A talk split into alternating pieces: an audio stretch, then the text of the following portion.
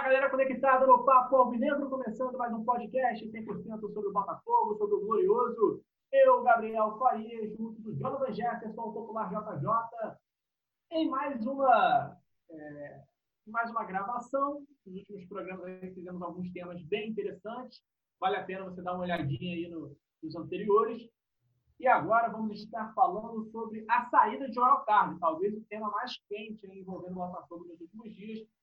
É, mas antes da gente aprofundar no tema, eu vou convidar a galera aí a acessar o Papo Alvinegro nas redes sociais, no Instagram, no Twitter, arroba Papo Alvinegro, underline, arroba Papo Alvinegro, underline. No Twitter e no Instagram. E quem quiser ouvir, obviamente, está lá no Spotify, está no Apple Podcasts, está também no Google Podcasts, Spotify, Apple, Google, tudo de graça, só baixar, buscar Papo Alvinegro e ouvir aí o podcast que é 100% sobre o Botafogo. Dito isto, JJ, tudo na paz, tudo tranquilo? Fala, irmão. Fala, galera que sempre acompanhando a gente. Tudo tranquilo, né? A gente só esperando passar esse momento ruim para a gente poder voltar à nossa vida normal. Mas tudo tranquilo, as coisas vão se ajeitando lá pelo lado de, de General Severiano. Vamos ver como que vai voltar esse Botafogo pós-pandemia. O objetivo que era, entre aspas, se livrar do Carly, o clube conseguiu, né? Mas vamos ver o que, que vai ter de reposição, porque vai precisar, e como que vai ser isso nesse pós-pandemia. Exatamente. O Joel Carli, que é, é, o nosso tema de hoje, foi embora. O Botafogo anunciou até no, no site oficial, né, uma, ou seja, uma situação já definida que o Joel Carli não fica é, mais no clube. Ele até tinha um contrato aí para, de repente, ser renovado por conta de uma cláusula de renovação automática, mas Botafogo e o jogador vão chegar aí a algum, a algum acordo, ou não, né? Porque muitas vezes se fala que vão buscar acordo e termina na justiça, e mais provável é que isso aconteça, infelizmente, né? que o João Carlos vá para a justiça atrás dos direitos dele, mas é fato que o João Carlos não veste mais a cabeça do Botafogo. É, eu vou começar é, é, te pedindo, JJ, que você avalie dois pontos importantes. O primeiro é Claro que pode haver divergência, mas eu não vejo tanta divergência que é o seguinte: Joel Carne já não está tão bem. Isso é um fato. O segundo ponto, apesar de Joel Carne não estar tão bem, Joel Carne foi muito importante no período em que esteve no Botafogo. Se transformou num cara líder, fez gol importante, teve atuações muito interessantes. Sempre foi um zagueiro até certo ponto regular, tirando os problemas físicos. Então, dá para dizer que é mais ou menos isso. O ciclo chegou ao fim, mas chegou um bom ciclo ao fim? Sim, a gente pode concordar nesse ponto, né? Porque assim que o Carly chegou, né, muita gente comentava que ele nos treinamentos era muito ruim, muito. E mas dentro de campo, na, nas partidas oficiais era outra história, né? Era um Carly bem diferente. Então acho que o custo-benefício dele estava muito caro né, para esse momento do Botafogo. Já não era mais titular absoluto, perdendo espaço para o Marcelo Benevenuto e para o próprio Canu, né, que formou a dupla de zaga, acho que nas últimas duas partidas do Botafogo, com o Marcelo. Então, para a gente ter o Carly ganhando mais de 200 mil reais, eu acho que não vale a pena. Então, a gente pode deixar o zagueiro argentino dar sequência na carreira dele sem queimar também essa imagem que ele criou aqui dentro do Botafogo, né? Conseguiu ajudar a gente bastante nesses últimos anos, se tornou o líder da equipe, tanto que ontem, né, no, no, no post dele de despedida do clube, muitos ex-jogadores foram comentar agradecendo pelo aprendizado que tiveram com o Carne e pela liderança que ele teve dentro do clube, principalmente nos momentos mais difíceis, que eram os momentos de salários atrasados, que o Carly era o, o homem de frente nessa cobrança junto à diretoria.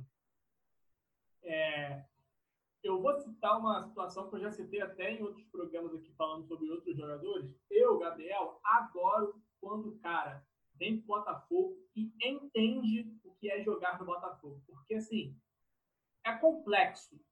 Não é simples jogar no Botafogo, entender o Botafogo e cair nas graças da torcida. Por que eu estou falando isso? O Botafogo é um clube que não ganha nada de maior relevância desde 95, ou seja, é o maior jejum entre os grandes do futebol nacional.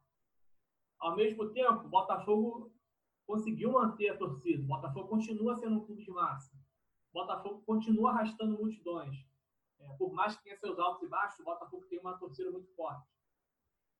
Então, assim, o cara joga num clube que é, tem cobrança, mas que ao mesmo tempo é, ele sabe que não é um clube que entra nas competições como favorito, não é um clube que vai montar os maiores elencos. E é difícil se encaixar nisso, porque tem jogador que passa aqui e é uma coisa assim de passagem, né? O cara pega o Botafogo como um trampolim.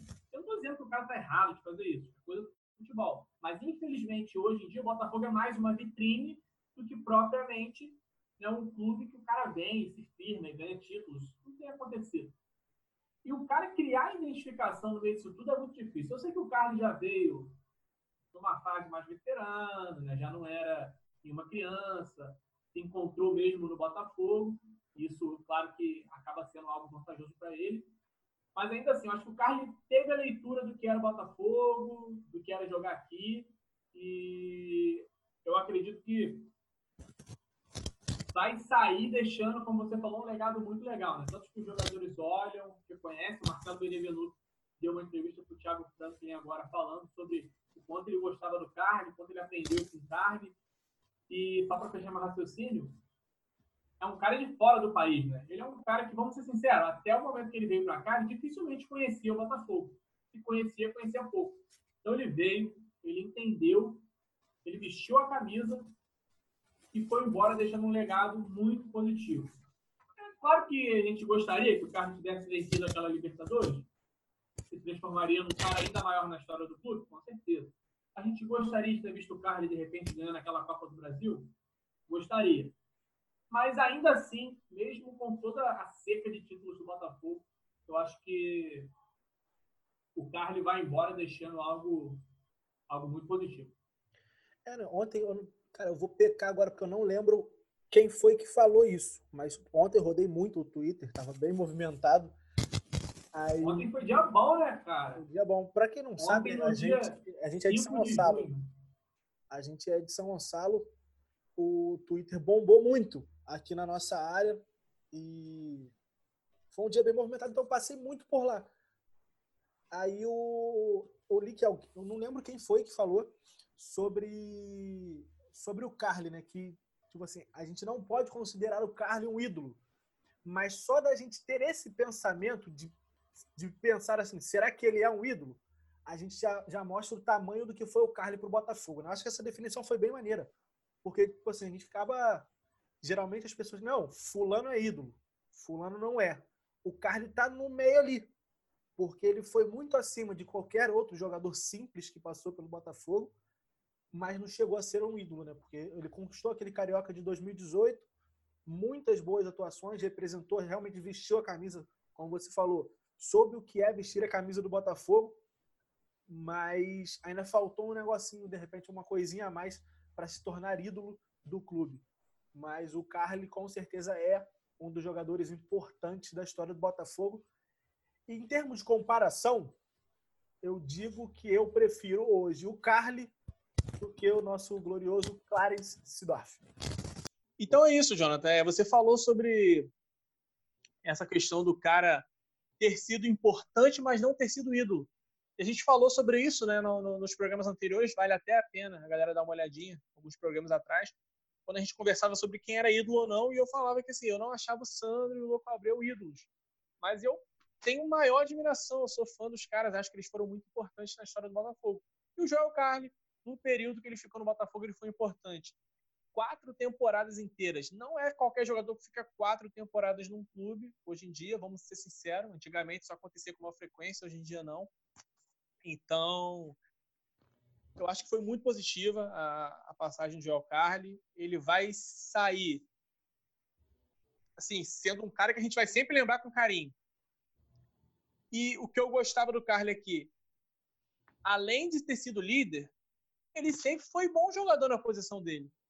Porque eu faço essa crítica, você me conhece há mais tempo, você sabe o quanto eu odeio o cara que é só o líder ou que é só o animador de torcida. É, eu gosto quando o cara une as duas coisas. Não adianta o cara ser muito querido da torcida e dentro de campo não jogar nada. E o Joel Carlos ele conseguia. Conseguia jogar bem, sempre gostei do. Aí a gente já pode até abrir uma outra discussão, é, que é sobre as características dele em campo o Carly nunca foi o zagueiro mais veloz do mundo, mas ele sempre foi um cara que se posicionava muito bem, né? Acredito que essa era a maior virtude dele, não sei o que, que o que você acha assim, sobre o futebol dele. É, a gente só de pensar no, em como que o Carly faz para correr dá até um medo, né? Porque ele era realmente muito lento. Acho que até por isso, de repente, o, o Carly encaixou bem com o Marcelo, porque o Marcelo era muito veloz, conseguia fazer essa cobertura. Mas ele soube fazer bem tudo, né? Porque ele teve essa liderança muito elogiada por todos, né? Se a galera quiser olhar lá no Instagram dele, tem comentário do Rabelo, tem comentário do Jean, o volante que hoje está no Vitória, é, o pessoal citando a forma como ele sabia defender o grupo e pedir isso à diretoria. Né? Que aí, eu lembro que era ele, a linha de frente da cobrança era o Carly, o Gabriel, o zagueiro, que voltou para o Atlético Mineiro, também era muito novo, mas era um líder, e tinha mais um, agora não lembro quem é, na, na temporada passada. Mas ele soube usar um pouco de tudo, né? Não foi só aquele cara que dava o carrinho e se esfregava para a torcida, era um cara que sabia fazer tudo. Não era um craque da, da, da, posição, mas foi um cara que ajudou muita gente nos últimos quatro anos. E só que chegou um momento que, que o custo-benefício já não estava mais valendo tanto. A torcida ainda tinha a paciência do Carly. Não foi, vou dar um exemplo aqui, como foram as últimas temporadas de Alessandro, de Leandro Guerreiro, de uhum. Lúcio Flávio, que a torcida já não tinha mais paciência com eles pela quantidade de tempo que os caras já estavam aqui. Mas com o Carly não. Com o Carly ainda tinha, de repente para mais esse ano, até o ano que vem, não sei. Mas é um cara que sai pela porta da frente. Voltar eu acho muito difícil. Ele está caminhando para 34 anos. Eu acho impossível Isso. por uma volta do Carly um dia para ainda para defender o Botafogo. Mas é um cara que sai pela porta da frente com o carinho da torcida e com um amor muito grande pelo Botafogo, né? que ele conquistou, ele teve nesses quatro anos e sempre demonstrou isso, dentro e fora de campo. Para quem também não sabe ou não conhece, tem o Marcão. Eu não vou saber o arroba dele agora. O Marcão é assessor de imprensa do Botafogo. Fez um post sobre o Carly. Aí ele contou lá num pedaço falando que assim que o Carly chegou ao Botafogo, o Botafogo ainda treinava em General Severiano nessa época. Ele estava passando por General, aí o Carly foi, viu, chamou ele, ah, vamos conversar. Não, mas, obviamente em espanhol, né? Chamou o Marcão para conversar, para o Marcão explicar o que era o Botafogo, como que era o nosso estádio, no caso o estádio Newton Santos, mas acho que 2016 a gente não jogou tanto no Newton Santos no estadual, não lembro. 2016. Não, já tinha voltado sim, porque eu me lembro que o Engenhão é liberado ali na, na Série B, se lembra? Ah, lembro. Com aqueles, com aqueles guindastes, aí 2016 já estava o Botafogo já tinha revoltado. É, eu fiquei nessa dúvida, porque tem. Eu separei os números do Carly aqui, tem alguns números no estadual que foram fora do, do Newton Santos, mas isso aí. Ah, não, desculpa. Desculpa. 2016 é ano olímpico. O Botafogo realmente ficou um bom tempo. Ah, então é isso. Ficou um bom tempo. Na verdade, é porque eu tô. Caraca, a gente já tá em 2020, né, meu parceiro? Eu tô me... 2020, a gente perde o. Perde não, né? O Engenhão fica com as Olimpíadas de boa parte e 2016 no caso.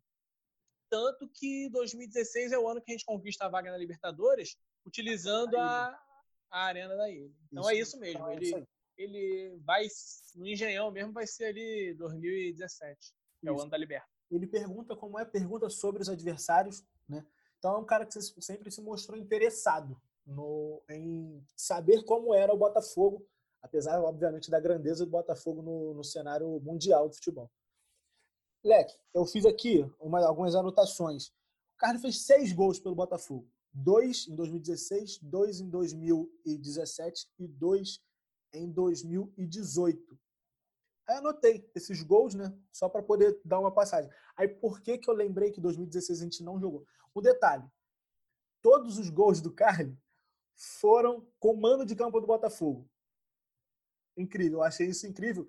E por Nunca muito... faz gol como visitante. É, e, tipo assim, a diferença, ele só não marcou nos jogos. Todos esses jogos não foram no, no Engenhão, porque teve esses jogos de 2016 que foram fora do Rio. Um jogo né, de 2016 foi fora do Rio, foi aquele Botafogo 2, Flamengo 2 em Juiz de Fora. Não sei se tu vai lembrar. Lembro. ele fez um dos gols naquela partida e o primeiro gol dele foi logo na estreia dele. Foi o Botafogo 2, volta redonda 0, em São Januário. Por isso que me bateu a dúvida. Aí ele anotou isso, os dois gols de 2016. Ele anotou também contra o Coritiba no 2 a 2 pelo Campeonato Brasileiro em 2017 e no 3 a 0 no Atlético Mineiro pela Copa do Brasil. Em 2018, o gol mais marcante foi o gol da final contra o Vasco. E o último gol dele foi em 2018. Em 2019 ele não fez gol, que foi o Botafogo 2, Esporte 0 aqui no Rio pelo Campeonato Brasileiro. Esse foi o último gol dele. Então, ele marcou contra o Sport no Engenhão, contra o Vasco no Maracanã, mando de campo do Botafogo, foi o segundo jogo. Contra o Atlético Mineiro no Engenhão, contra o Coritiba no Engenhão. Esse aí o Flamengo em Juiz de Fora e o Volta Redonda em São Januário. Aí eu tenho os números aqui que tu vai gostar também. A corneta, a corneta terra. O Carlos fez 154 jogos. É bastante jogo, né? Acho que ele é o segundo ou terceiro gringo que mais jogou com a camisa do Botafogo. Ele tem exatos 60 cartões amarelos. a média de um cartão a cada dois jogos e meio. Assim, é muito. Né? É muito. É cartão. muito. E ele tomou. Aí eu, agora eu já acho pouco. Ele tomou três cartões vermelhos nesses quatro anos. E tipo assim, os números de cartões amarelos eles foram diminuindo conforme o tempo ia passando.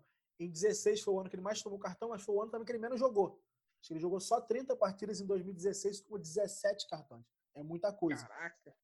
Aí, para 2017 já diminuiu, 2018 e 19 foi diminuindo. Ele, a última, o último ano dele foi com 15 cartões amarelos a temporada inteira. Mas mesmo assim, ele jogou pouco também, 19 foram só 31 jogos. E três cartões vermelhos a cada 50 jogos o Carly toma um cartão vermelho. 51 jogos ele toma um cartão vermelho. Acho que, que me... a questão, rapidinho, para finalizar, a questão do vermelho eu achei até que foram poucos, né? Porque eu até notei que também foi um em 2018, numa, na derrota para o Atlético Mineiro na Copa Sul-Americana. 2018? Não, não foi na Sul-Americana, não. Uma derrota para o Atlético em 2018 é, 2017 ele tomou um vermelho no 0 a 0 com o Flamengo, primeiro jogo da Copa do Brasil, no Engenhão. E em 2016 ele tomou o cartão vermelho também numa derrota de 1 a 0 para o Fluminense. Então foram dois clássicos e um jogo contra o Atlético Mineiro que ele foi expulso.